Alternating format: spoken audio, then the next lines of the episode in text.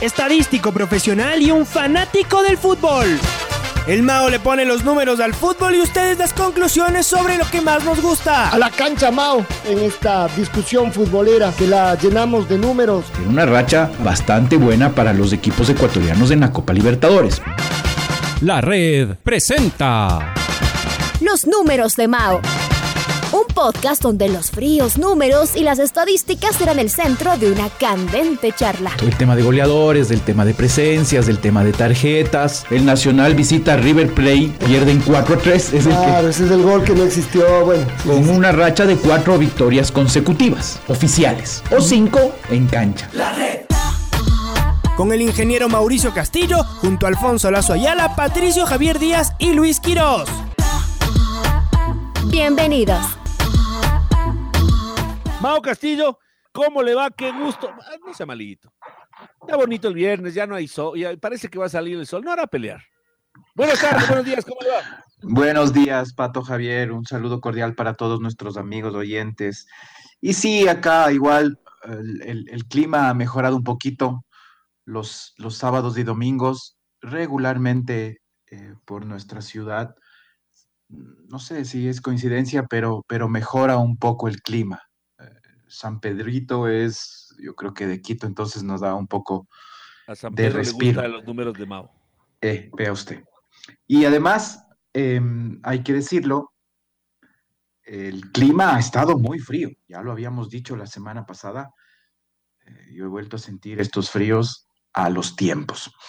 Pero finalmente, ahora un poquito menos frío, esperemos que, que ya mejore, aunque todavía no entramos al mes del, abril aguas mil, pero quizás con un poquito de frío, con menos frío, ayudaría al clima. Ya en el tema de números, sí, eh, alrededor de los partidos que se han jugado este fin de semana, sobre todo el de ayer de Aucas en, un torneo internacional, eh, vamos a tomar como pretexto eh, para hablar de, de, números de la Copa Sudamericana, esto de los de los famosos goles agónicos y triunfos agónicos en torneos de Sudamericana. Eh, ¿Cuántas veces, si es que hay algunas de, de, Aucas y de otros equipos en la Sudamericana que hayan podido conseguir estos triunfos agónicos? También mencionar un poquito de los goleadores de Sociedad Deportiva Aucas alrededor de, la, de los torneos internacionales en general, a ver si es que si es que ya hay números que empiezan a engordarse en los torneos internacionales. Y luego también nos meteremos, obviamente, con el partido de la fecha en la, en la Liga Pro, como es el partido entre Liga Deportiva Universitaria y Barcelona. Y los números alrededor de esto, le oía temprano en el noticiero de la mañana que usted mencionaba, de que hay polémica sobre, sobre el tema estadístico, sobre el tema de, más que sobre el tema estadístico, sobre el tema del invicto en Casablanca.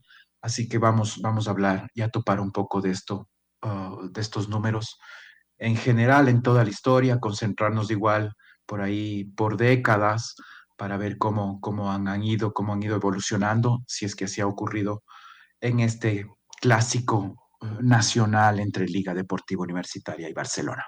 Nos vamos a poner entonces en mood de fin de semana futbolero y de un choque, por supuesto, que eh, sacará chispas seguramente, pero como siempre, bastante más fuera de la cancha que dentro de la, de la misma, y las revanchas y los números y los anhelos y las ilusiones, por supuesto. Se viene entonces este Liga Barcelona y lo vamos a adornar con, eh, con, muchos, con muchos números y seguramente también muchas historias alrededor de los números. Bueno, mucho se sigue hablando de este Liga Barcelona, de los números que, tiene.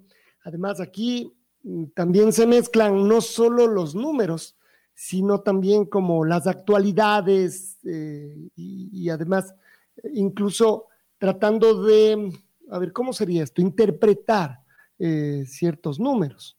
Eh, Incluso cuando se habla del invicto del estadio, yo diría que lo que un poco se impone en este momento, que sigue siendo caliente, es primero si sigue el invicto por un lado, pero después si es que mencionar el invicto, sostenerlo o discutirlo en este momento es eh, importante. Si es que se puede comparar con lo que era hasta antes del último, del último partido.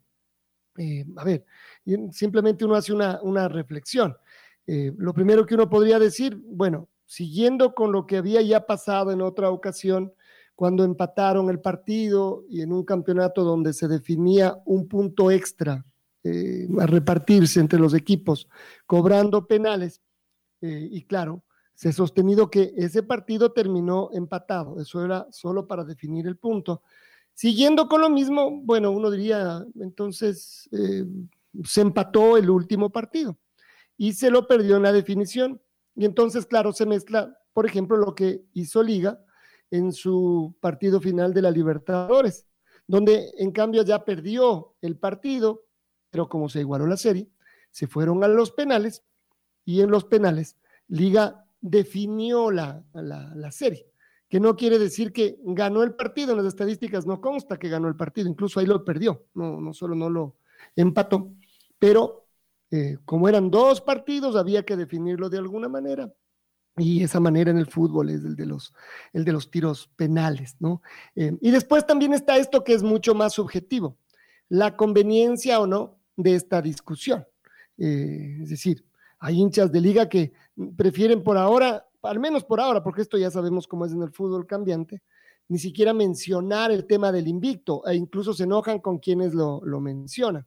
Eh, y en cambio, también podríamos tener otra visión y decir, y en el caso de Barcelona, y a favor de Barcelona en sus estadísticas, está que dio una vuelta olímpica en la cancha de liga. Y yo digo que es bastante parecido a aquello que festeja liga cuando habla de su hazaña en el, eh, y, además guardando las diferencias de los torneos, pero cuando habla de su hazaña en el Maracaná, que dio una vuelta olímpica después de cobrar los, los penales. Me parece que ya hay mucho eh, paralelismo. Así que, de todas maneras, no sé, Mao, ¿qué, ¿qué, dice usted? Y si podemos revisar estos números, a ver cómo quedaron y como decimos, con la discusión eh, abierta, como una de las cosas que nos da la sensación es que sí, hay muchos hinchas que preferirían por ahora no hablar y uno dice, bueno, si, si se mantiene el invicto mañana y pasan unos partidos y pasan los meses y, sigue la cosa caminando, a lo mejor hasta el próximo año otra vez vuelve el tema del invicto y ya ha quedado cicatrizada eh, una parte al menos de la herida futbolera anterior.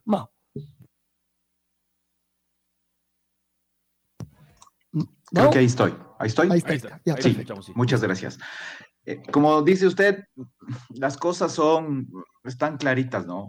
Liga Deportiva Universitaria mantiene un invicto en su estadio jugando contra Barcelona.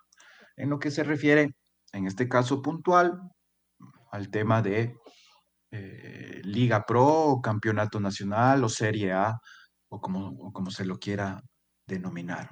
Eso no ha cambiado.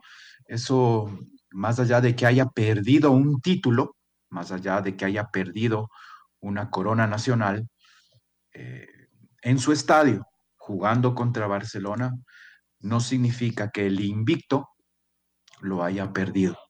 Son dos cosas. Uy, no, no diga eso, señor Castillo. Le van a caer los trolls y los haters. Ellen. Pero no solo los trolls y los haters, Pato, y también los, los hinchas que defenderán que, eh, que va por otro lado el tema. O sea, esto a mí me parece una discusión... hay, mucha gente que quería ya que el invicto ya, listo, gracias, hasta luego. Y entonces querrán aprovechar esto para decir ya se acabó el invicto. Pero esta es una cosa técnica. O sea, este, este, este, concepto que el Mao nos da es un concepto técnico. ¿No es cierto? A, a, nosotros nos parece que es cierto que el invicto de alguna manera pasa a segundo plano una vez que le dieron la vuelta olímpica liga en el estadio pero de que el invicto se mantiene. Nos están diciendo los especialistas. Y ese, ese invicto que se mantiene, que algunos lo hacían de menos antes de jugarse este partido. Dirigentes y técnicos decían, algún rato se va a perder el, el invicto. Y hoy siguen manteniendo que, o sea, como que le daban de menos que el invicto se mantenga o no. Yo me acuerdo palabras de dirigentes, sobre todo Esteban Paz, que decía, bueno, no estamos pensando en el invicto. Y ahora vemos que el invicto sí sirve. ¿Usted entiende que eso es hacerle de menos? No estamos pensando en el invicto. O sea, antes, antes de jugarse la final, recuerdo que algunos, y concretamente Esteban Paz, Pablo Repeto, decían, no, el, invicto no nos interesa, algún rato se va a perder porque el invicto. Nos, porque nos interesa el campeonato, decía. Claro, eso es lo que decían. Y hoy, que se perdió el campeonato, salen algunas personas, también Esteban Paz, tal vez sacadas de contexto, ¿no? Decir que el invicto sigue en la Casa Blanca y, y sí sigue, como dice el Mao. Eso le iba a decir, pero eso no quiere decir que interese o no. O sea, que a usted no le interese no quiere decir que no exista y al revés. No, existe, pero ya fueron campeones, o sea, sí. Es como que Liga, y yo entiendo, el invicto se mantiene. Liga fue campeón de la Copa Libertadores, perdiendo en Brasil. Al final, Liga fue campeón. Eso queda en la historia. Queda en la historia que se dio la, vuelta en el 2008. Mm, el tema es que son dos temas diferentes entre el invicto y la definición, por un lado. Pero por otro lado, yo por eso decía, a mí me parece que incluso más que la discusión del invicto eh, per se, me parece que aquí hay una discusión de el momento en el que se habla de este invicto, que este no es un momento feliz, que sigue siendo un momento eh, doloroso para la gente de liga, bueno, el equipo lo, refleja.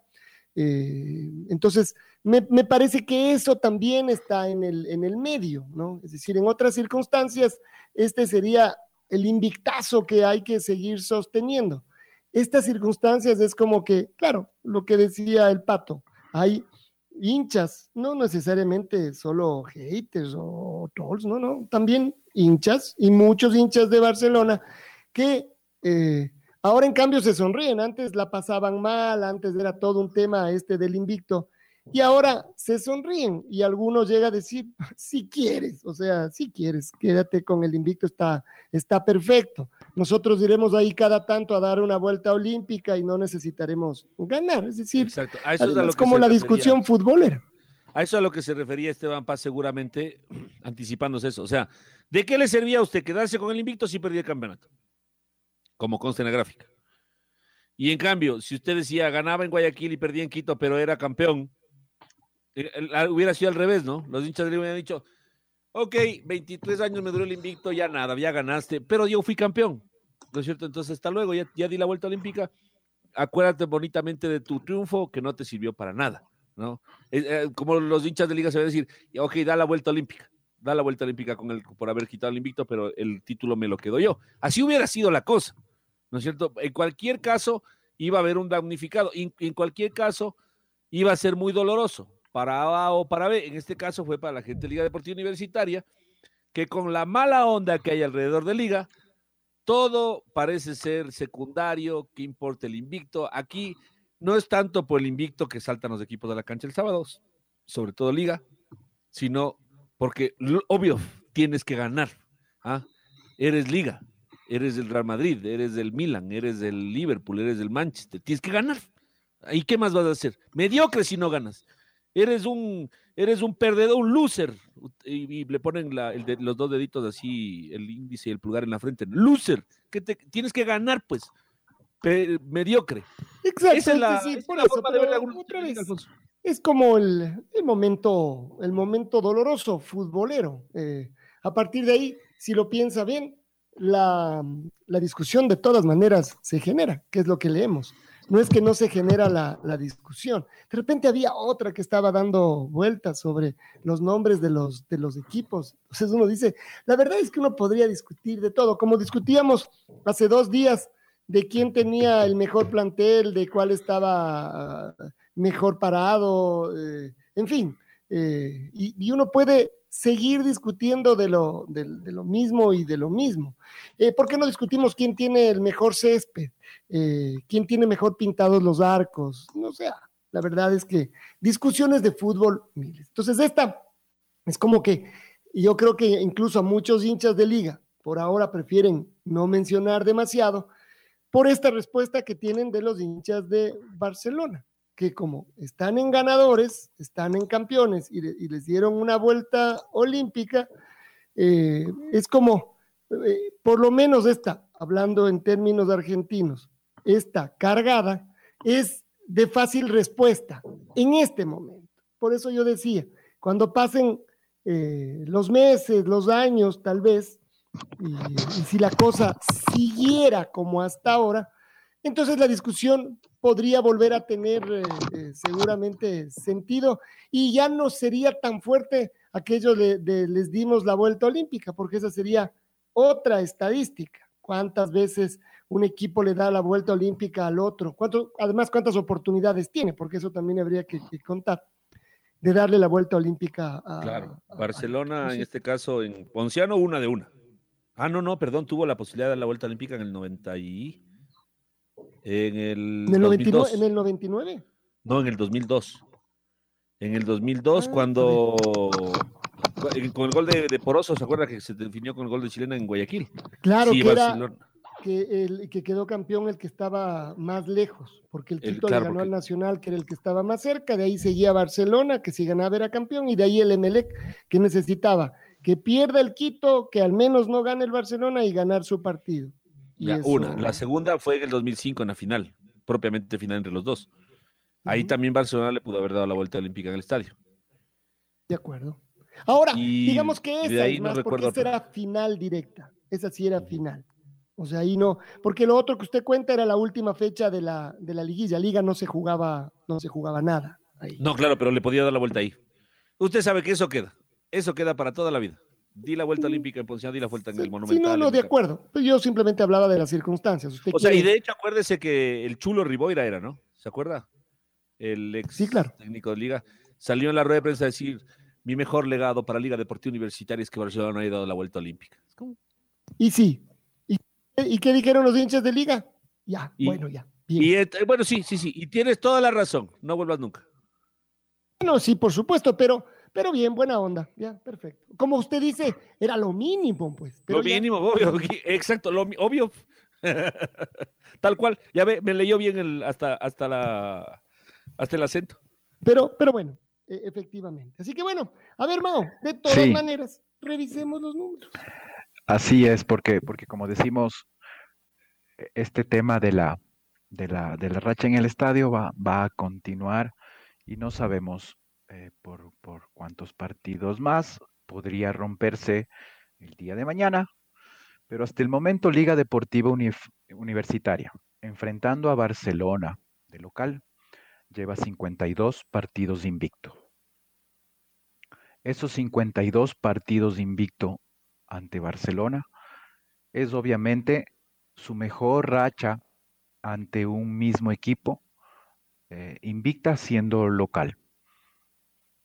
Y si es que ahora ponemos este, este dato de Liga Deportiva Universitaria siendo local ante un mismo rival, en toda la historia del fútbol ecuatoriano y de todos los equipos, vemos que ya se coloca actualmente en la posición 2.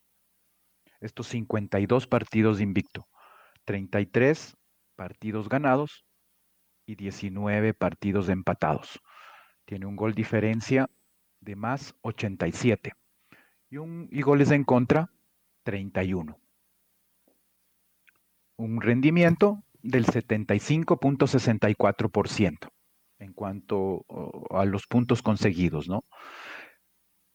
¿Qué racha la supera en toda la historia del fútbol ecuatoriano? Hay una más grande. A, a ver, Pato, ¿usted se acuerda en algún momento? Creo que la, llegamos a.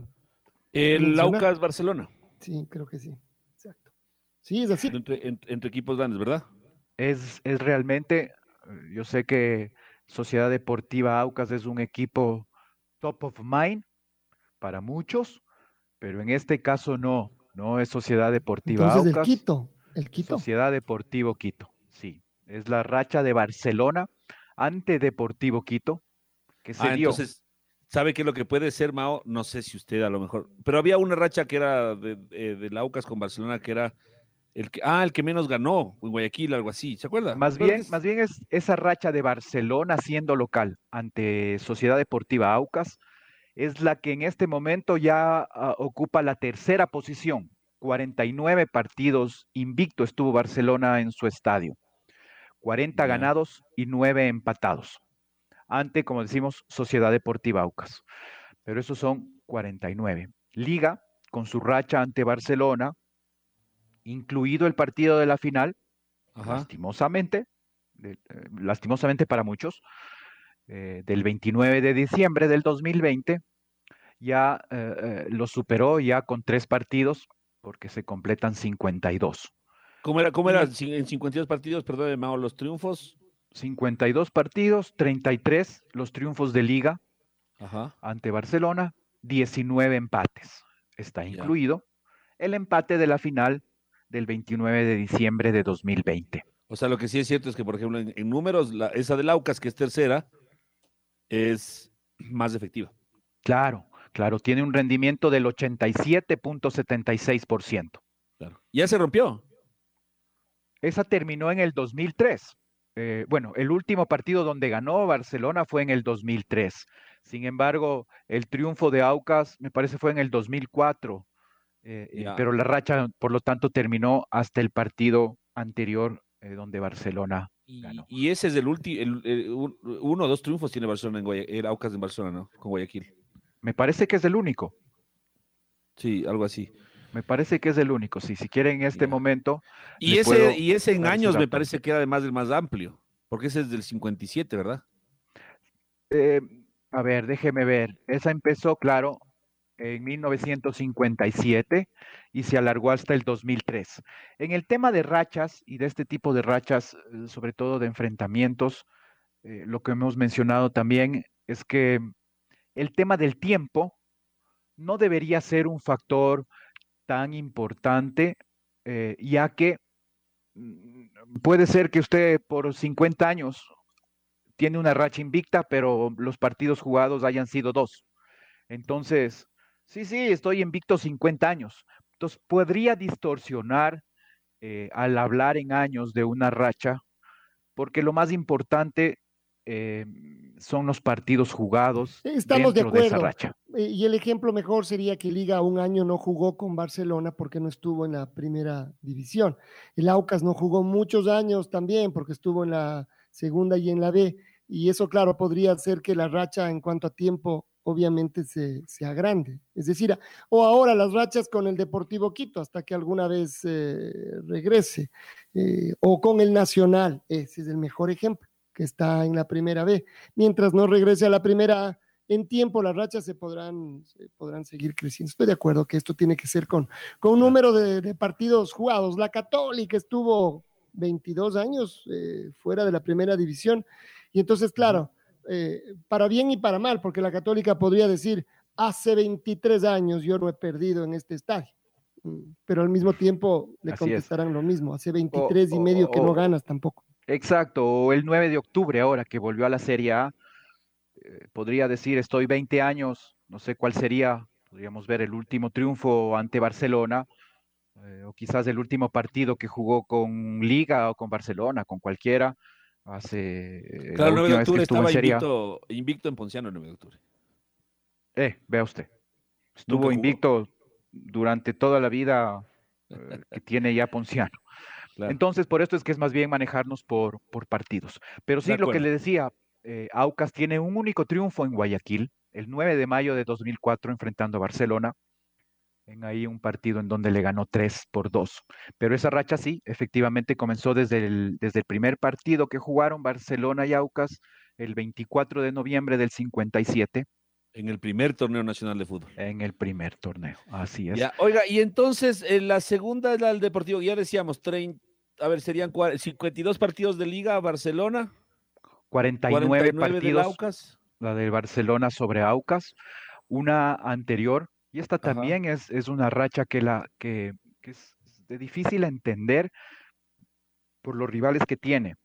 Barcelona tiene una, tuvo una racha invicta jugando en su casa ante el Nacional de 47 partidos entre 1978 y 1987. Entonces, eh, ¿por qué decimos que es eh, quizás un poco rara? Por esto, ¿no? Nacional en estos años 80, 70, en donde en su primer tricampeonato eh, no fue en Guayaquil ante Barcelona el sitio en donde consiguió los títulos. obviamente, por ahí luego incluso dio la vuelta olímpica, también eh, nacional en Barcelona. Pero en cuanto a los partidos como tal, entre 1978 y 1997, eh, Barcelona consiguió 47 partidos invicto ante los puros criollos, con 32 triunfos y 15 empates. ¿Cuánto? 32 triunfos y 15 empates. Contra los puros criollos, dijo Mau. Sí, sí, sí, sí. esa es una racha rara, rara. Sí, claro, claro, porque y, el Nacional nunca consiguió una racha tan, eh, tan grande, porque además Nacional tiene más partidos ganados sobre Barcelona en la historia en general. Es así, eso no cambió. Así es, pero eh, en, cuanto, en cuanto a partidos ganados, eh, el Nacional, muchos empates, eso sí, en estos años de esta racha de 47, 15 fueron empates eh, y 32 victorias de Barcelona. Oiga, además muchos partidos en poco tiempo relativamente. Mm, sí, 78, 97. Eh, estamos hablando por ahí. Ah, 97. Yo 97. Ya, no, no, entonces son 20 años, claro, son 20 años. a, dos por, a dos por año más o menos. Y esa es la cuarta, la cuarta mejor racha de un equipo eh, en Serie A recibiendo a otro, ¿no? Invicto. ¿Y la segunda? la segunda es esta de Liga, ajá, ante Barcelona, de 52 ah, hay una peor. Hay una mejor, hay una mejor, claro. O, bueno, o vista desde otro punto, sí, desde otro lado, otra peor. Ajá, para el equipo rival. Que es justamente esta de Barcelona ante Deportivo Quito. Y que son de 53 partidos. Híjole. 42 triunfos eh, de los Canarios y 11 empates entre 1980 y 2003. Por lo tanto, Liga es el día de mañana de no perder, igualará la mejor racha invicta de un equipo jugando de local ante otro en eh, Serie A, en la Serie A de nuestro fútbol. Así de, de quizás para algunos muy presionados, yo creo que esto de los hinchas que usted habla y de los trolls o algo por el estilo, o de los hinchas de, Barcelona que también pueden decir nosotros ya ganamos en Casablanca, ganaron un título, claro, sí, sí, sí. Eso no, no les quita a nadie y, y, además muy bien logrado, muy bien conseguido. ¿Ganaron en Casablanca? Sí, un título. ¿Han ganado un partido en Casablanca? No, no han ganado. Y Liga, por lo tanto, mañana tiene la oportunidad de alcanzar, en cuanto a partidos se refiere, la mejor racha invicta de un equipo enfrentando a otro en condición de local. Uno, uno termina diciendo que como las estadísticas se pueden cruzar en las discusiones futboleras de acuerdo, ya ve como en los partidos, a los estados de ánimo. Es decir, y esto le motiva al equipo, le presiona al equipo, y yo en este momento, en cambio, me atrevería a decir, así como Lucho Quiroz sabe decir, el equipo debe estar presionado, lo que dijo hace un rato, porque claro, tiene que defender el invicto. Y yo digo, ¿será lo mismo ahora? Eh, más allá de que cuando pasen los años y si el invicto se mantiene, todavía los números serán más gordos. Eh, y otra vez volveremos y volverán los hinchas de liga, sobre todo a discutir esto, pero estará presionado por eso el equipo. Yo creo que ya no, la presión ya se fue, Alfonso. La presión esa de, del invicto ya se fue. Pero mañana, por las circunstancias. Eh, es que ya no hay presión, o sea, eh, sí, yo sé que están en los números y lo que dice Mao, de acuerdo. Pero ya es como que dicen, ya nos dimos la vuelta en tu estadio, ya, suficiente. Yo creo que puede ser que el, la presión del invicto ya no haya. Hay otra que está vigente con Barcelona, con el 9 de octubre y con el Olmedo y con el Cuenca y con quien juegue Liga, que es ganar y gustar. Es convencer, es sacarse adelante. Porque este partido, como hemos hablado, no es la revancha de la final. Este no es. Mañana, no sé, si le hace siete goles Liga Barcelona, capaz que un poquito así como, bueno, ya medio, medio un bálsamo. Pero si no, cualquier otra cosa que pase, sobre todo, o sea, ganando de cualquier otra manera, que no seas, eh, ganando de cualquier manera, igual va a ser, como les digo, obvio, tenías que ganar. Y Ahora ganarás la próxima semana y nos vemos el fin de año, ojalá puedan ser campeones inútiles. Ese es el, el sentido de la, de, la, gente, ajá. A ver, Pato, y en cambio, desde el punto de vista de Barcelona, ah, ya no nos interesa. Eso le iba a decir. Pues.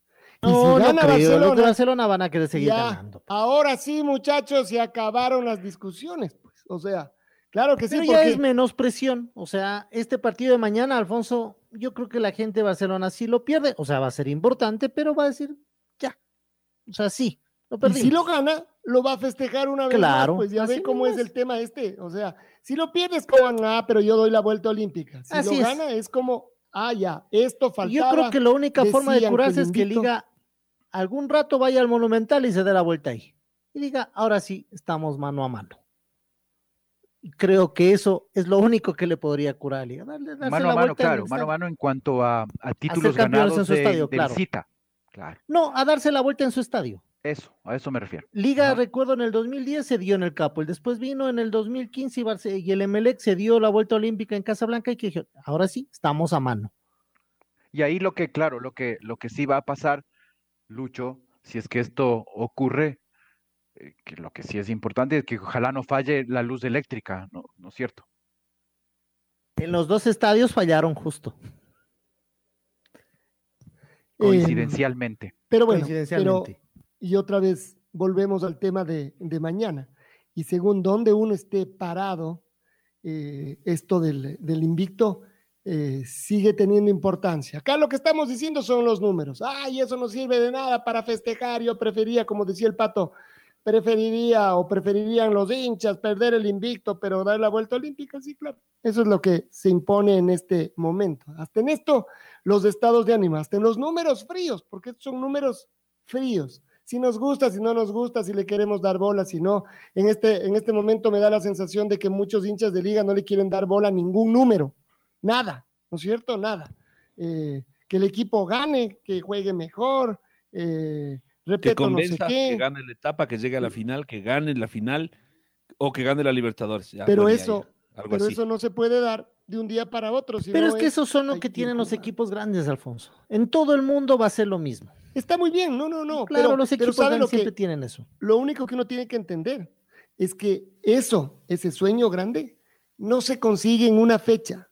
Eh, Los sueños grandes se van consiguiendo en el tiempo. Entonces, si usted, eh, como decía el pato, esté esperando que dé la vuelta olímpica para entonces ponerse bien, me parece que se va a perder un montón del espacio que Esto, hay en esto el va a pasar, Alfonso. Esto va a pasar con. eh, Está fresco todavía. Al Emelec, al Barcelona, ¿cuánto le costó olvidarse que el Emelec lo goleó en una final? ¿Se acuerda cuando Quinteros era el técnico y que les decían pavos y todo? Usted sabe.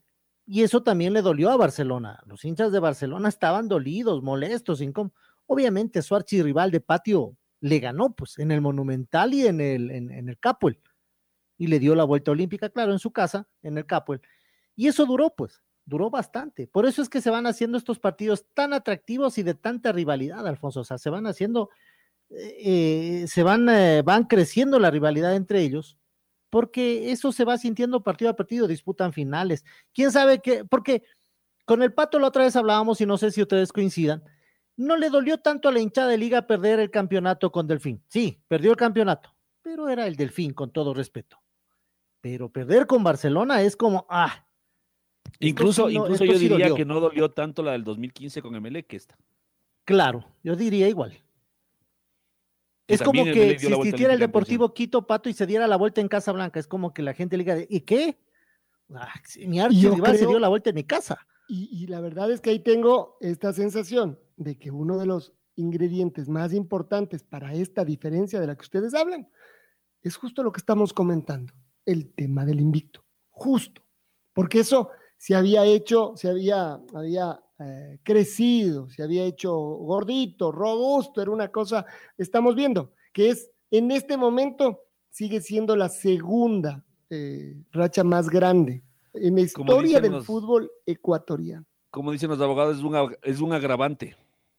¿No es cierto? Exactamente, exacto. Es un Entonces, agravante. no solo es el, el rival, sino estas circunstancias. A ver, yo voy a darles otra. Eh, otra cosa por la que los hinchas de liga se enorgullecen y les vuelven locos a los hinchas del Emelec, con ellos están mano a mano envueltas, así que no, no, no, no tiene nada que ver.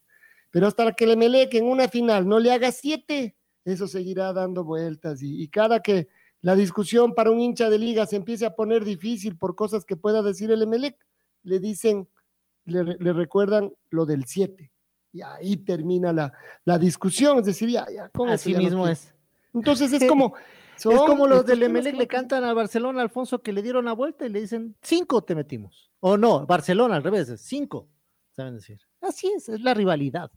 Y es lo bonito, ¿no? Es lo bonito del fútbol también, el tema de la Mientras no pase de ahí, Mao, no se vayan a las agresiones, de acuerdo. Mao, es lo bonito según dónde esté este parado de la línea, pues. No, no, pero el tema, el tema de la, de, de, la, digo así, perdón quizás la expresión, pero la joda entre los hinchas, pero esta que no es pesada, que no llega quizás a, a, a violentarse, a agredir al otro, a faltar al respeto, eh, está bien que otro, que otra vez esto termine en barras bravas, en violencia, en agresiones, es otra cosa. Pero en sí, el tema del fútbol y que esto de que, te moleste, de que te estorbe, de que te he ganado, de que te hago eh, mi mano informándote que son de saludarte, pero son cinco dedos y cosas así, está bien, ¿me entiende? Pero, pero obviamente hasta ahí, hasta el punto eh, que por ahí el fútbol queda hasta un cierto nivel. lo otro está que lo convierten en, en, el modus vivendi, ¿no? Ese es el, mundo ideal, que, que, en el fútbol, por supuesto, sabemos que hay un grupo que, que, que, se impone también a ese mundo ideal. O sea, cuando usted habla del, del mundo de la violencia, la violencia hay, no eh, la condenamos nosotros, pero hay quienes... Eh, viven en medio de la, del tema violento. Mao, yo quería hacer una pregunta. De estos 52 partidos que han jugado Liga Barcelona, ¿está también tomado en cuenta el de Copa Sudamericana del 2003 o solo es por campeonato nacional? Solo es por campeonato nacional. Este, este solo racha es solo en lo que se refiere al campeonato eh, nacional.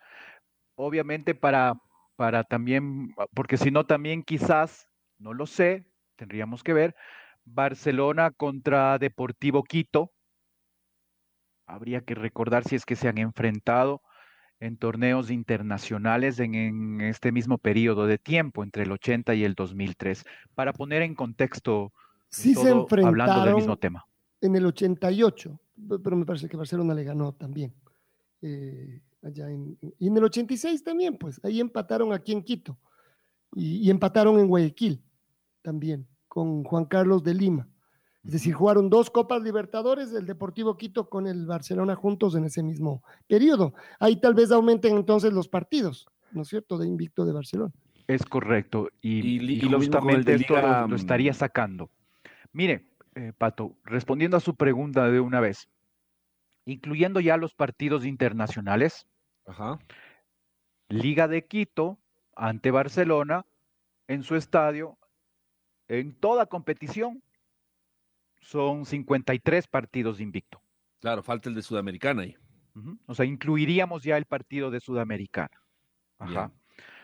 Y en cambio, eh, Alfonso también lo recordaba muy bien, la racha de Barcelona ante, ante Deportivo Quito, habría que aumentarle dos partidos a 55 partidos invicto de Barcelona ante Deportivo Quito en cualquier competición siendo local racha invicta, ¿no? Es decir, que en cambio, desde ese punto de vista, eh, el partido de mañana no, si es que Liga no pierde con Barcelona y eh, hablando del invicto, no llegará a ser el partido más, todavía no, el partido de mayor eh, cantidad de partidos de una racha invicta. Sí, incluyendo, incluyendo toda competición oficial porque igual, el tema de las rachas y los números eh, lo podemos ir, y esto a veces los hinchas lo usan eh, para, para, para ser su escudo, ser su fortaleza, y otras veces no, es, es curioso. Eh, normalmente en el tema de las rachas es así. a veces a mí también eh, me acusan de que, de que muevo los números de cierta manera para que aparezcan de acuerdo a mi conveniencia. No solo estadígrafo, sino mago, El mago Castillo. Y el mago Castillo. Oiga, una pregunta. ¿Y la racha del Nacional y Barcelona entre el 78 y el 97 varía? Porque ahí se, se enfrentaron en Copa Libertadores. A ver, déjeme ver. Entre el 78 y el 97 del Nacional Esa es la que usted nos decía que tenía 47 y era la cuarta. Subiría a, lo 50 partidos. ¿Y con Se mantendría como cuarta racha invicta, con toda, sumándole toda competición oficial, con 50 partidos. No, pues ahí subiría a la tercera. No, porque igualaría a la de, bueno, quedaría igualada, sí, es verdad, contra la de, entre la de Barcelona y Aucas, que es también de 50 partidos. Porque iba a sonar a cargada, pero Barcelona y Aucas en ese periodo sí jugaron un torneo internacional. Claro, claro. El 2000, jugaron el, la Copa, 2002, perdón, la Copa Sudamericana. La Copa Sudamericana del 2002, es así. Empatarían con 50 las dos rachas de Barcelona sobre Nacional y sobre eh, Sociedad Deportiva Aucas. Y como usted ve, de estas cuatro rachas que hemos eh, mencionado, las más grandes, tres son de Barcelona. Y en la cuarta también está eh, tomado en cuenta, claro, para, para el lado negativo. Pero ahí es en donde también, y acá los hinchas de Barcelona tienen que decir con orgullo, tienen la mejor racha invicta eh, enfrentando a un, e, a un mismo equipo. y la segunda y la tercera.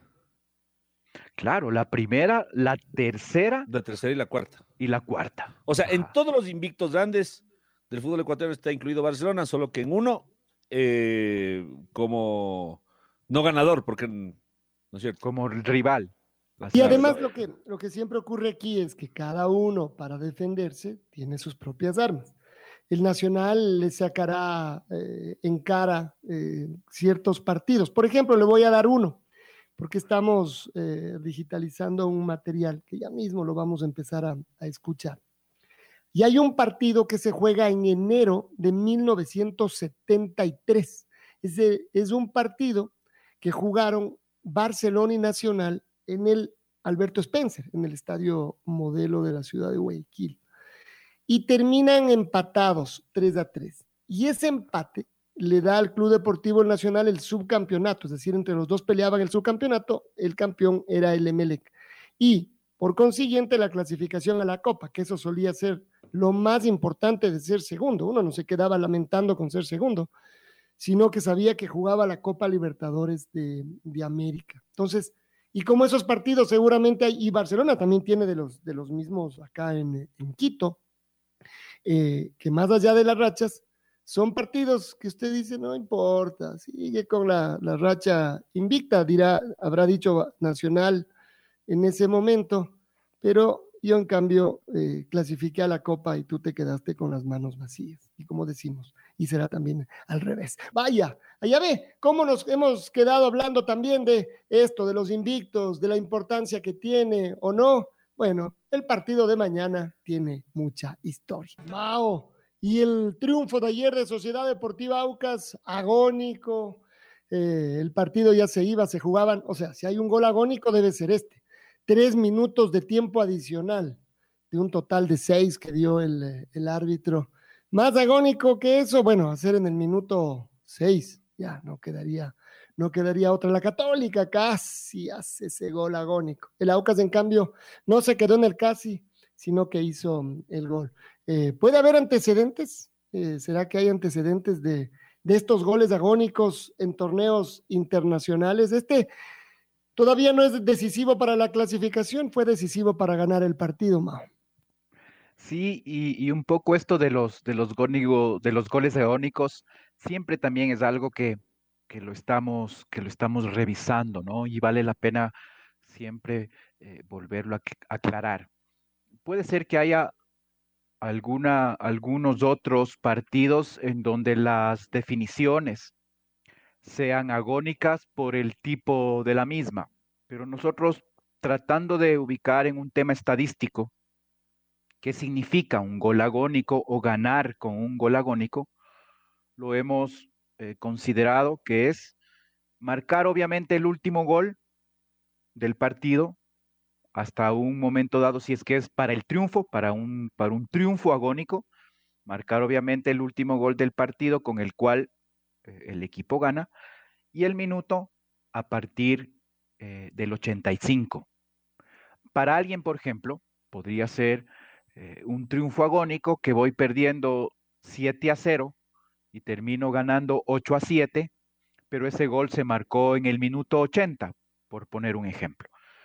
Sí, podría considerarse que por el tema de que venía perdiendo 7 a 0 y termino ganando 8 a 0 y el último gol se produce en el minuto 80, podría, vuelvo a insistir, considerarse que ese es un triunfo agónico.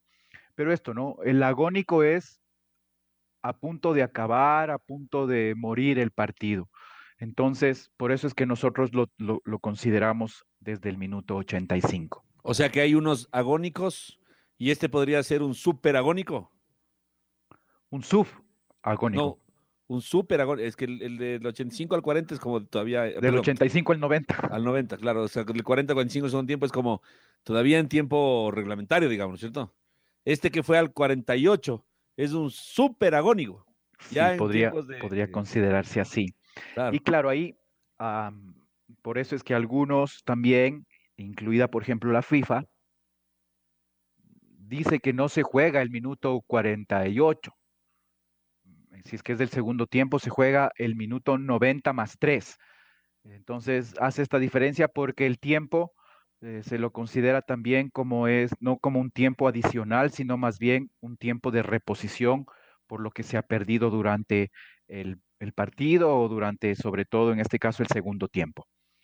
Pero sí, no será lo mismo marcar el gol en el minuto 89 que en el minuto 93. Y si es que el partido se alargó hasta el 98, en el 97. ¿Entiende? Entonces, eh, tendrán sus connotaciones de esto de, agónicos o de superagónicos.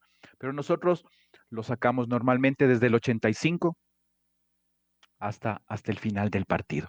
Y aquí para poner algo en contexto, los equipos ecuatorianos en Sudamericana, hablando exclusivamente de Sudamericana, han jugado 243 partidos a lo largo de la historia, en todo el campeonato, que empezó eh, allá por el año 2002, y, ya lo recordábamos un poquito, el primer partido de Sudamericana para equipos ecuatorianos eh, fue el 29 de agosto del 2002 entre Aucas y, Barcelona Sporting Club en el estadio Gonzalo Pozo, llamado ahora sí.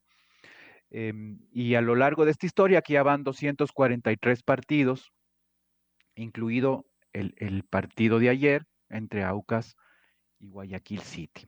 Esto igual, al principio de este torneo podríamos mencionar que las primeras fases se las hacía entre equipos del mismo país. Por eso es que Aucas y Barcelona fueron, fue el primer, el primer cotejo en, esto, en la historia de la Sudamericana. Ya luego, con el tiempo, esto se cambió y se empezó más bien desde la primera fase a jugarse entre equipos de distinto país. Y esto ocurrió desde el 2007, en donde Olmedo recibió al, Zamora. Entonces eh, han pasado 14 años para volver a eso, aunque los formatos sean diferentes. Es así. En este caso, este, el formato se lo volvió a, a reformar, sobre todo por el tema de la pandemia. No sé si es que cuando termine el tema de la pandemia y volvamos no sé si a la normalidad, pero a la realidad anterior, quizás también se, vuelve al torneo, al formato lo han anterior. Mao, ¿O usted asume que es por eso el cambio este de formato? A mí me da la sensación de que es un cambio de formato buscando otro tipo de competencia, es decir, darle más, eh, más realce em, a lo que antes eran las primeras fases, porque ahora como es un... Que haya más competencia, podríamos decir, a, a, Pero, Alfonso. ¿Sabe qué? A, mí me da la sensación de que eh, en los grupos ya van a estar siempre equipos fuertes. Antes a eso iba. Tal vez con esos equipos chicos, digamos, de nombres que ni se conocía de países que usted decía, ¿y quiénes serán? Tal vez evitar eso. Como Ecuador, dice usted también, como unos equipos de Ecuador. Tal vez en otros países digan, con todo respeto, ¿quién será ese, ese equipo? ¿De dónde jugará? Como nosotros algunas veces por desconocimiento decimos de Bolivia o de Perú, decimos, ¿y este equipo dónde jugará? Porque no son de los grandes. También tiene que, ver con esta, también tiene que ver con este entrelazamiento que hacen entre la Copa Libertadores y la Copa Sudamericana, porque recuerde que en la fase a la que clasificó el Independiente, eh, de esa fase, los perdedores, que son cuatro, pasan a la fase de grupos de Copa Sudamericana. Los ganadores pasan a la fase de grupos de Copa Libertadores. Y luego eh, se juegan las, fases de grupos de los dos eh, torneos. El tercero de la Libertadores pasa a octavos de final de, Sudamericana, en donde estarán esperando los primeros de cada grupo. En la Sudamericana solo clasifica el primero, el segundo no, porque los octavos de final, que podría haber sido con el segundo de la Copa Sudamericana, se juega con los terceros de los grupos de la Quiere decir que Está será mucho más dura la Sudamericana, pero a partir de ahí también, eh, no sé, mucho mejor, o no sé si mucho mejor, pero, pero con una alta competencia eh, entonces, por eso yo digo que no creo que tiene que ver con pandemia, sino eh, con hacerle más, más fuerte, porque imaginemos, solo para hablar de los equipos ecuatorianos, que terceros en su grupo queden Barcelona o Liga, o digamos que el Independiente logre llegar a la fase de grupos de Libertadores y sea tercero. Bueno, me parece además también que los que pierden en esta etapa pasan a la, a la, no, no, no, no juegan ya la Sudamericana, los que pierden la tercera etapa de la Libertadores. Claro, claro. Ah, los cuatro que pierden pasan a la fase grupos. O sea, si Independiente pierde, pasa a la fase grupos de Sudamericana. Si gana, pasa a la fase grupos de Libertadores.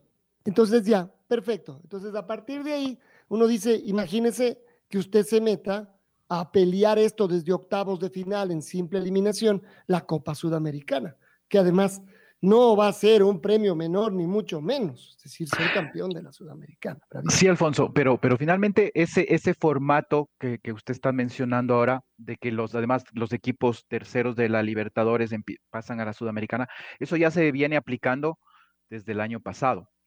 Pero en cambio, esto de los de lo de lo volver a enfrentarse entre equipos del mismo país en la primera ronda, eh, no se lo tenía en cuenta ya desde hace algún buen tiempo, como decimos, y algo se mencionó también que era para evitar al principio de este año los traslados internacionales. Sí, sí, sí. Eso sí, eso sí puede ser que tengan que ver con pandemia. Como la mm, de alguna manera, aunque no, no tanto, ¿no? La primera fase de Copa Libertadores no fue tanto así porque había un equipo eh, un equipo uruguayo, uno peruano, uno boliviano, entonces igual habían desplazado. Sí, en la Libertadores no, no fue ni siquiera por regiones, a puro sorteo puro y duro. Ahí eran los equipos que, no eran de Brasil y Argentina y que eran de cuarto, o sea, los, que vimos que estaban ahí participando de Chile, de Perú, de, de Ecuador y demás. Pero en la primera fase de Sudamericana sí, eso sí es cierto.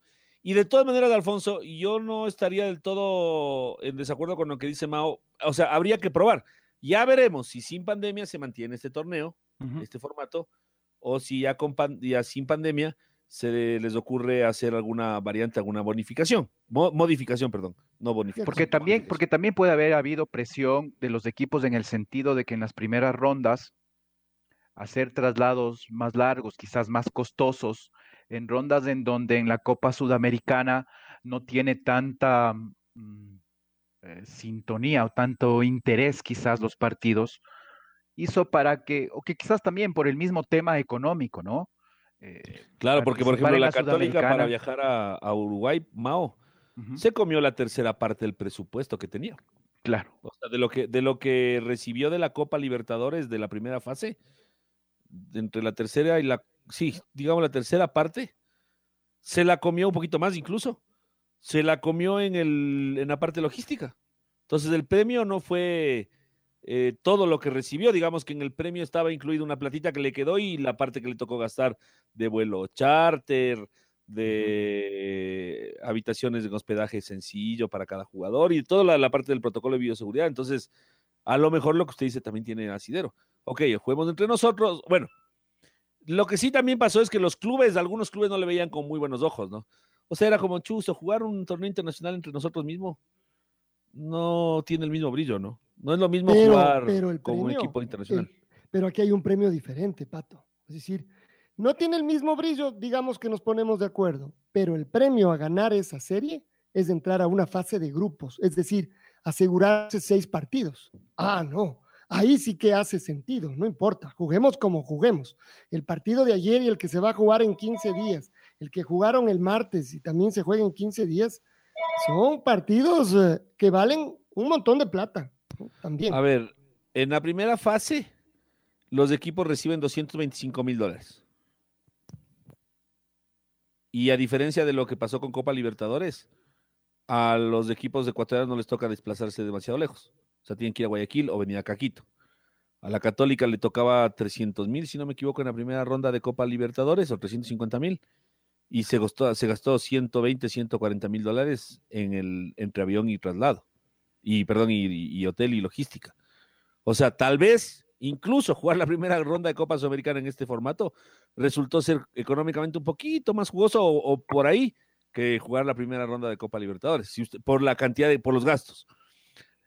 Los eliminados en primera fase se van además con 120 mil dolaritos extras. Está bueno, vea. Claro, Una- pero de esos bo- 120 mil, em, ¿cuánto le, le tomó en, esta, en traslados al, al- al- a visitar al, al equipo rival? Si es que está fuera del país, quizás esto es un poco más elevado, considerando también que no hay algo de, de, por más poquito que este sea, de un tema de recaudación por hinchadas en el estadio. Claro, es que usted suma, primera fase le dan 225 mil por clasificar y 120 mil por quedar eliminado, son 440, 345 mil por haber jugado la primera fase, no está mal. Y además, bajo lo que usted dice, no es lo mismo para el Aucas o para el Macará o para el Emelec o para el Guayaquil City, jugar en Quito y en Guayaquil, que es mucho más cerca, el charter no le cuesta sino una fracción de lo que le cuesta el charter a Montevideo, a Asunción, a, a Bolivia, donde sea, ¿no es cierto? Y entonces a lo mejor le queda hasta una platita mejor que la que le quedaba si clasificaba a Libertadores. En fin, en la fase de grupos, hay, hay, hay, diferencia, ¿no? Es un torneo menos, que paga menos. En la Copa Libertadores eh, es un millón y pico, ya les voy a contar. Eh, pero en la Copa Sudamericana son 900 mil dólares por la fase de grupos, es decir, 300 mil dólares por partido. Claro, es, es- es ya un valor Es una- importante, ¿no? Ya es una platita, sí, claro, obvio, imagínense. A Además de la competencia deportiva, porque a veces nos podemos quedar mucho en solo la plata y no sé qué, y aquí hay una competencia deportiva en ciernes. Por ejemplo, Mire. nosotros cuando relatamos, no decimos, viene el centro, cabeció 250 mil dólares adentro, o se acaba de perder 180 mil dólares, ¿cómo es posible? Claro, pareceríamos programa de concurso. Exacto, exacto. Claro, sí, sí, sí. Polo Vaquerizo. Oiga, primera fase de Copa Libertadores, 350 mil, segunda fase, 500 mil, donde estaba la Católica. O sea, la Católica recibió 850 por sus dos, por sus dos partidos. Y más o menos se habrá gastado la mitad. Por dos partidos. En la fase 3 recibe 550 mil dólares. Y en la fase de grupos, 3 millones. 3 millones. O sea, es más del triple de lo que recibe por Copa Sudamericana, donde en la fase grupo recibe 900 mil. De ahí, si usted clasifica a, los octavos de final de la Copa Sudamericana, recibe medio milloncito. Mientras que si usted clasifica a octavos de final de la Copa Libertadores, recibe un millón cincuenta mil dólares. Y así vamos. Octavos de final. Cuartos de final, un millón y medio para Libertadores. Pobre 600 mil para la Sudamericana. Semifinales. Si usted es semifinalista de Sudamericana, se embolsa 800 mil dolaritos. Si es semifinalista de Libertadores, le tocan 2 millones. Si es que llega a la final y es subcampeón de la Sudamericana, 2 milloncitos. De la Libertadores, 6 milloncitos. Y si es campeón, si es campeón de la Sudamericana, 4 melones. Si es campeón de la Libertadores, 15. Así nomás. Las Y, diferencias y van esos entre números, dos, tres y cuatro veces más. y esos números, eh, quizás para nosotros y para nuestro medio es, es muy alto, ¿no? Pero en comparación con lo, con lo que los equipos reciben en, en Europa por la Champions League, League o por la Europa League, los, los, los premios son No, no, bueno, bueno, pero es incomparable. Pero, o sea. O si usted compara esto, tendría que comparar un montón de otras cosas y entonces eh, al final del día de día, no, no, mejor no comparamos, mejor no comparamos. Sí, claro, mejor es Claro. quedarse con que ojalá llegue, porque ahora eh, como ocurrió este año, que ni siquiera el equipo campeón de la Libertadores pudo meterse a la final de la, del Mundial de Clubes, ¿no? De lo que antes era la Intercontinental. Entonces, y ahí es en donde los presupuestos también cada vez se, se, van, se van viendo y se van diferenciando entre y unos y otros. Cada vez los equipos de Sudamérica eh, se les hace más difícil poder ganar eh, este torneo, este mundial, como es ahora.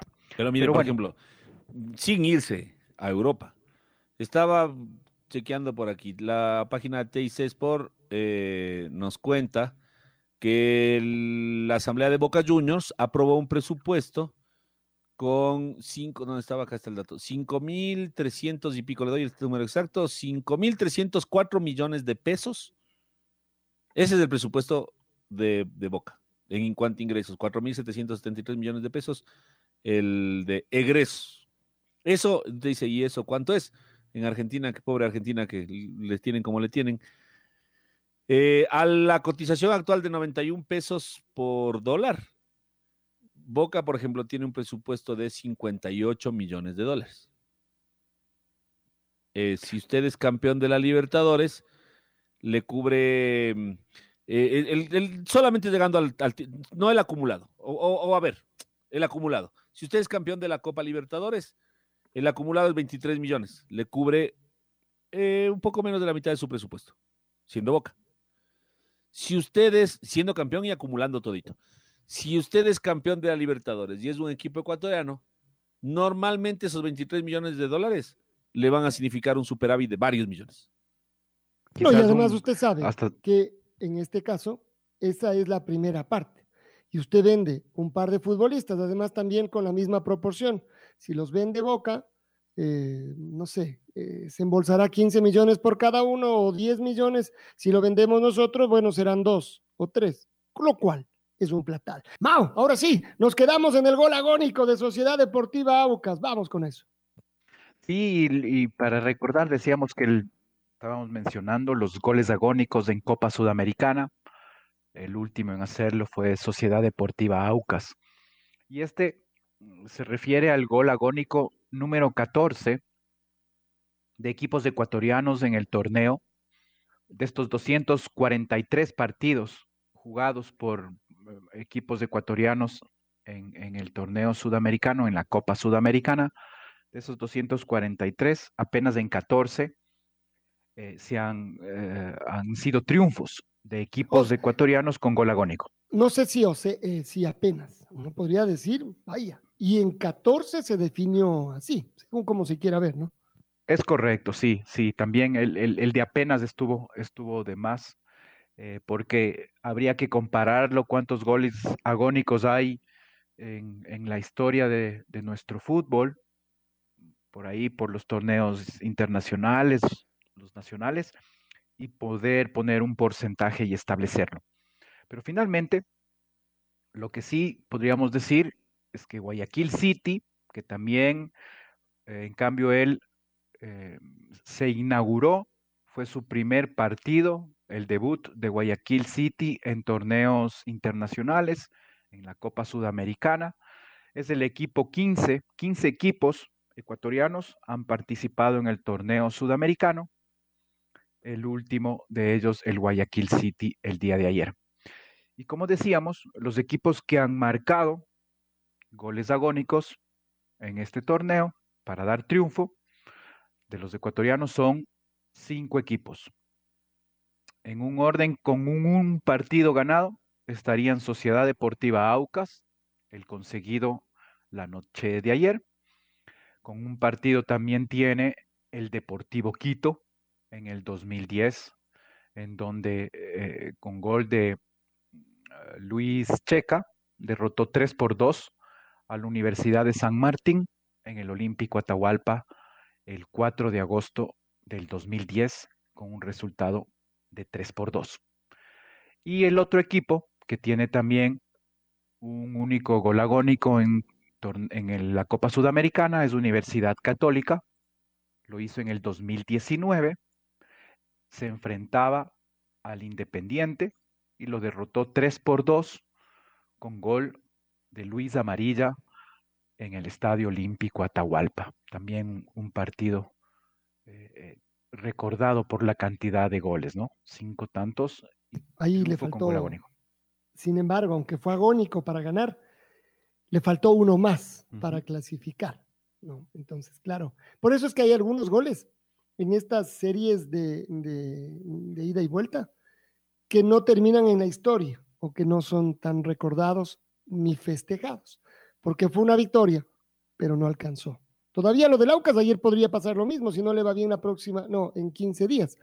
Pero, mm, pero claro, en este, en este momento, en Sociedad Deportiva Aucas, estamos festejando, digamos, estamos señalando que fue un gol agónico para una victoria.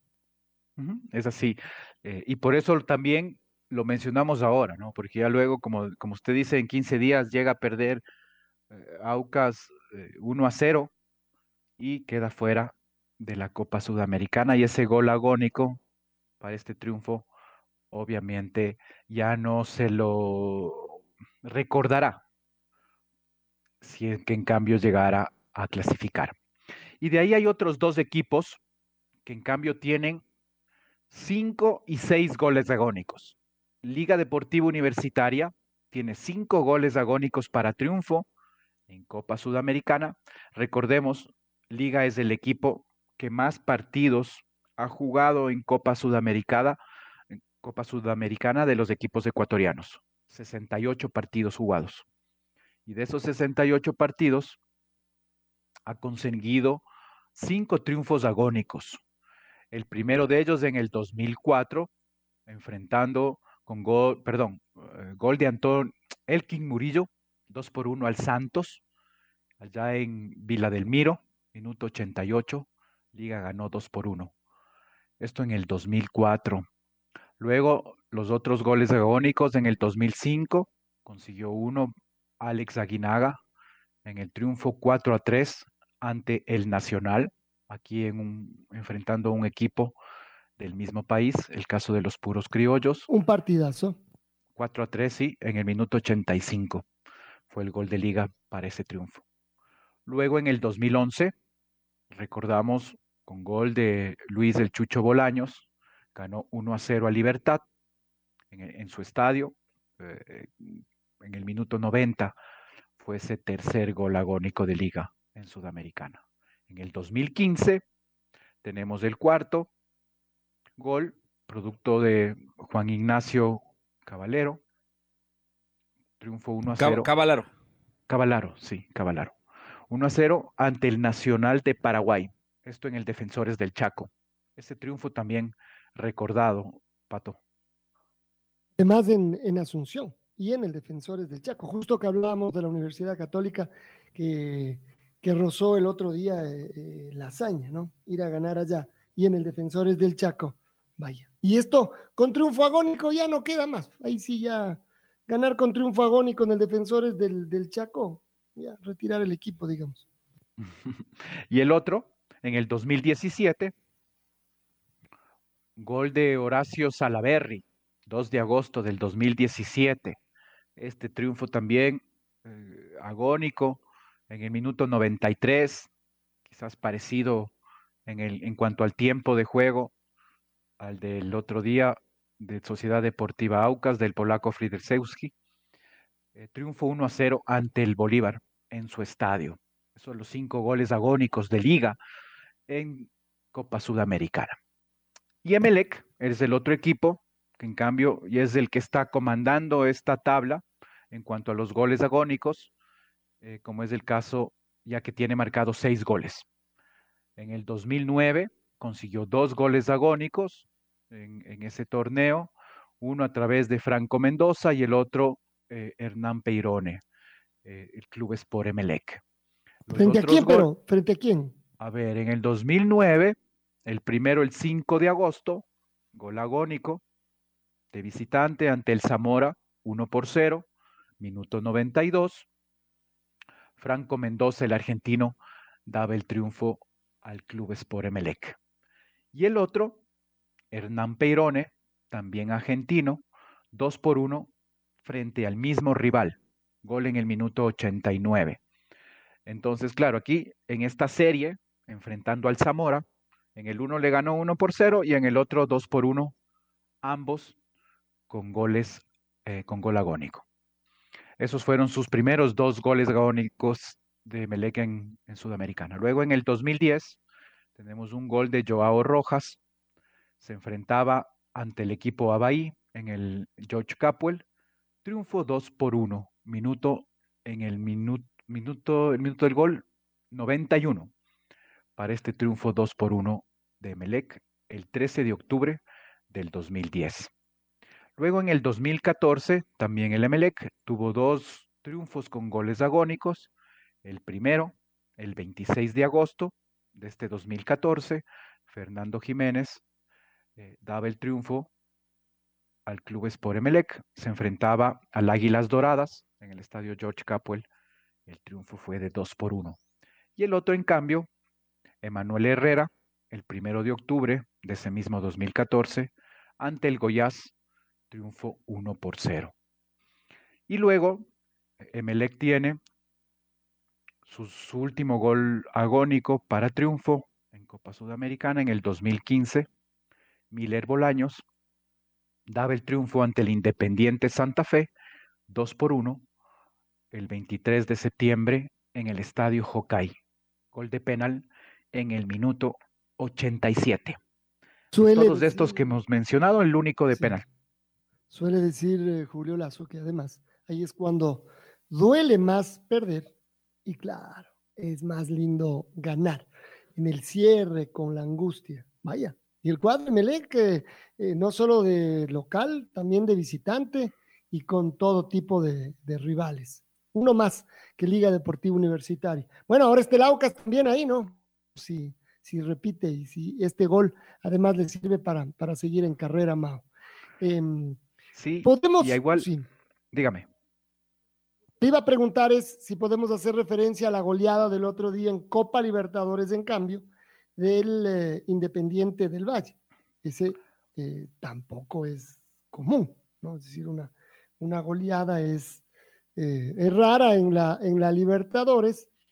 Yo no sé, además, frente a un equipo chileno, eso me parecería todavía más, más raro de los equipos ecuatorianos. Pero bueno, más bien para decirlo es que habría que ver los, los números. Sí, también es, también es un número corto de, de ocasiones en, en, el que los equipos ecuatorianos hayan marcado tanto goles en Copa Libertadores. Eh, precisamente son cuatro las ocasiones que esto ha ocurrido. Los equipos que lo han hecho, Emelec, Liga Deportiva Universitaria, Barcelona y ahora el Independiente del Valle. Todos ellos una única ocasión. Y podríamos irlos viendo quizás de manera cronológica. La primera ocasión que un equipo ecuatoriano marcó seis o más goles eh, en Copa Libertadores fue en 1962. El Club Sport Emelec derrotó 7 por 2 a Universidad Católica de Chile. Entonces aquí también. Fue justo los chilenos. Sí, sí, sí. Ajá. 7 por 2 fue el marcador de ese partido el 21 de febrero, un miércoles 21 de febrero del 62. También nueve goles marcados y Emelec ahí en el estadio eh, modelo, ahora Alberto Spencer, se dio un festín ante 40 mil personas para este triunfo de 7 por 2. Ahí goles, déjeme ver, Enrique Raimondi, él marcó tres, cuatro, cinco goles de los siete, marcó. Una Enrique manita Raimondi. de Enrique Raimondi, un histórico del, del Emelec. Uh -huh.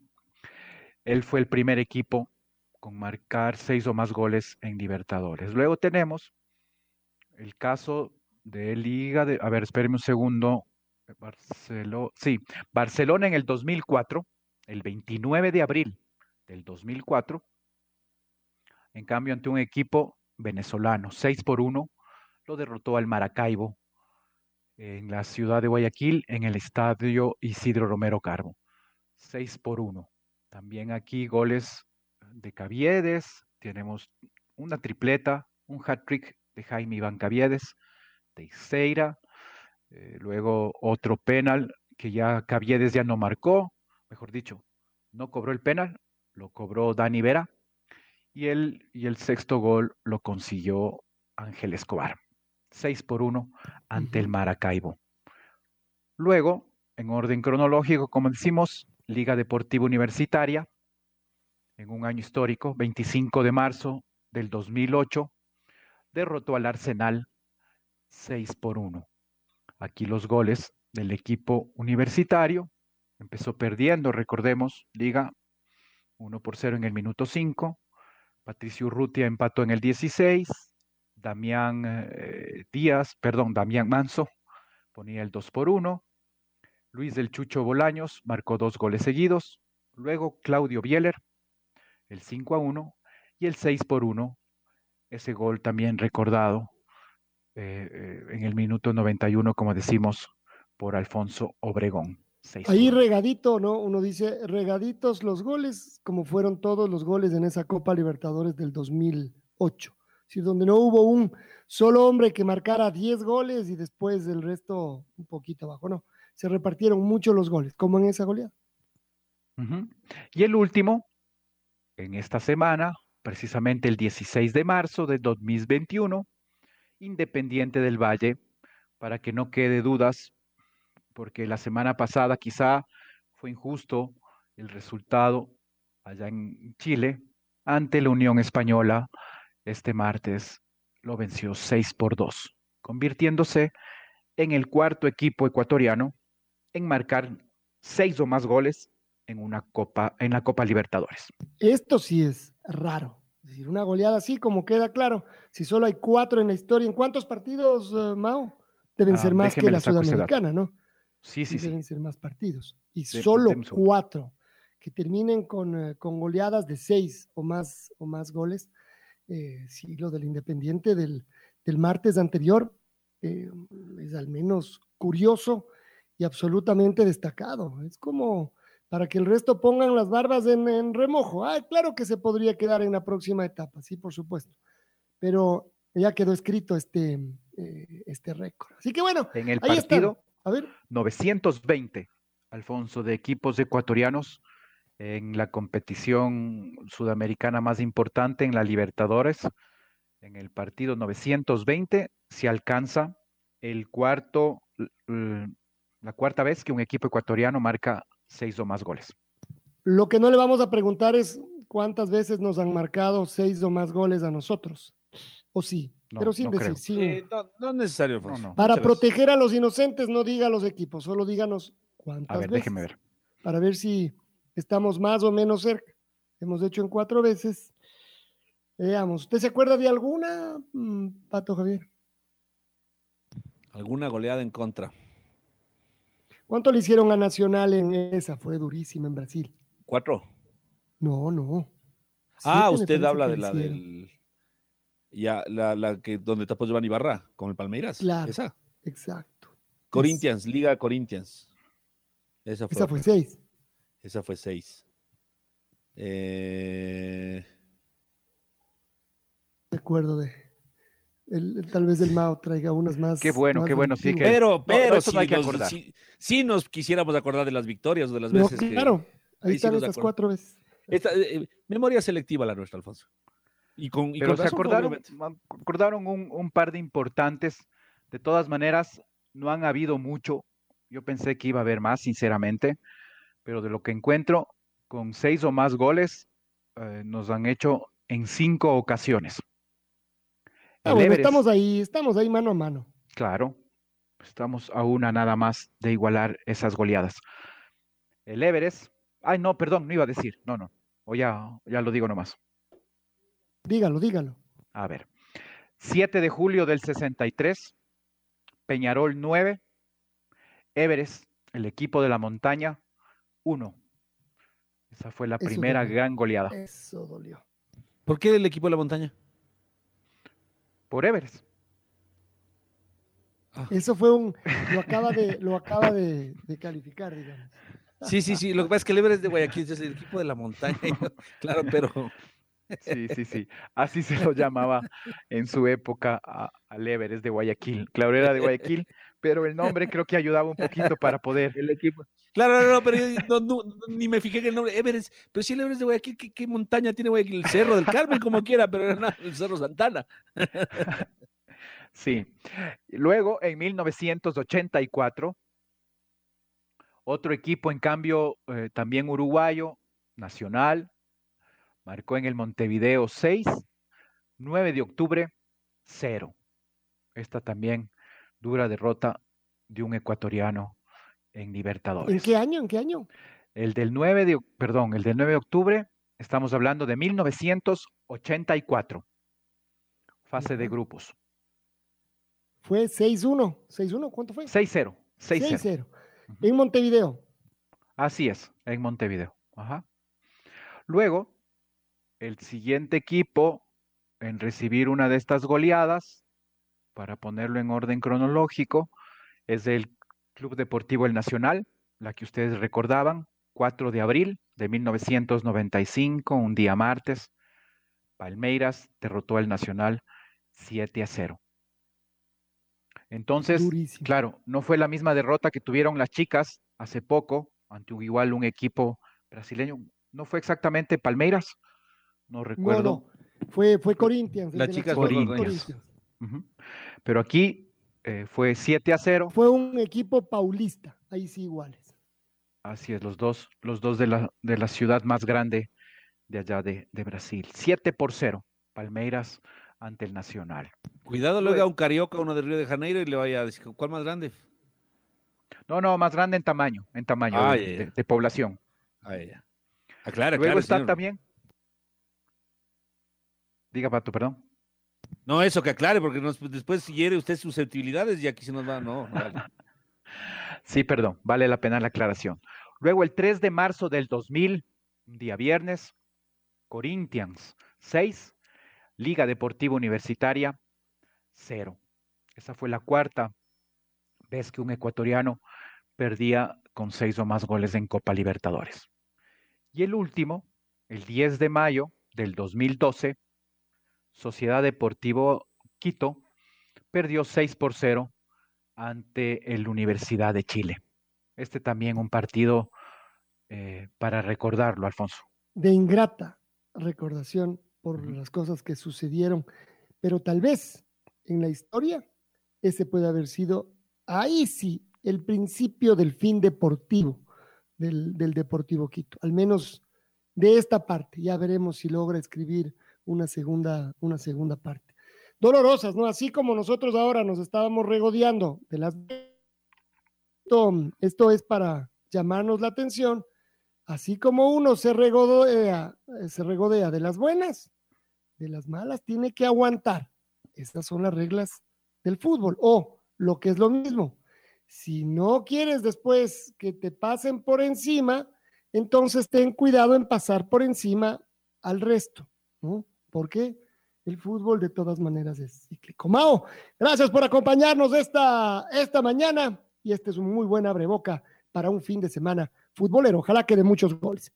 No, para mí es un gusto, Alfonso, siempre compartir con todos ustedes de estos números, estas estadísticas. Y por favor, eso sí, sigamos di- disfrutando del fútbol desde nuestra casa. Si lo podemos evitar, no salir. Eh, la pandemia todavía está con nosotros y por lo tanto tenemos que seguir cuidando. Que todos tengan un muy buen fin de semana. La red presentó Los números de Mao. Un segmento donde los números y estadísticas son los protagonistas. Con el ingeniero Mauricio Castillo, junto a Alfonso Lazo Ayala, Patricio Javier Díaz y Luis Quirós. Quédate conectado con nosotros en las redes de la red. Síguenos como arroba la red Ecuador y no te pierdas los detalles del deporte minuto a minuto. Escúchenos en vivo en TuneIn y en los 102.1 FM. ¡Te esperamos!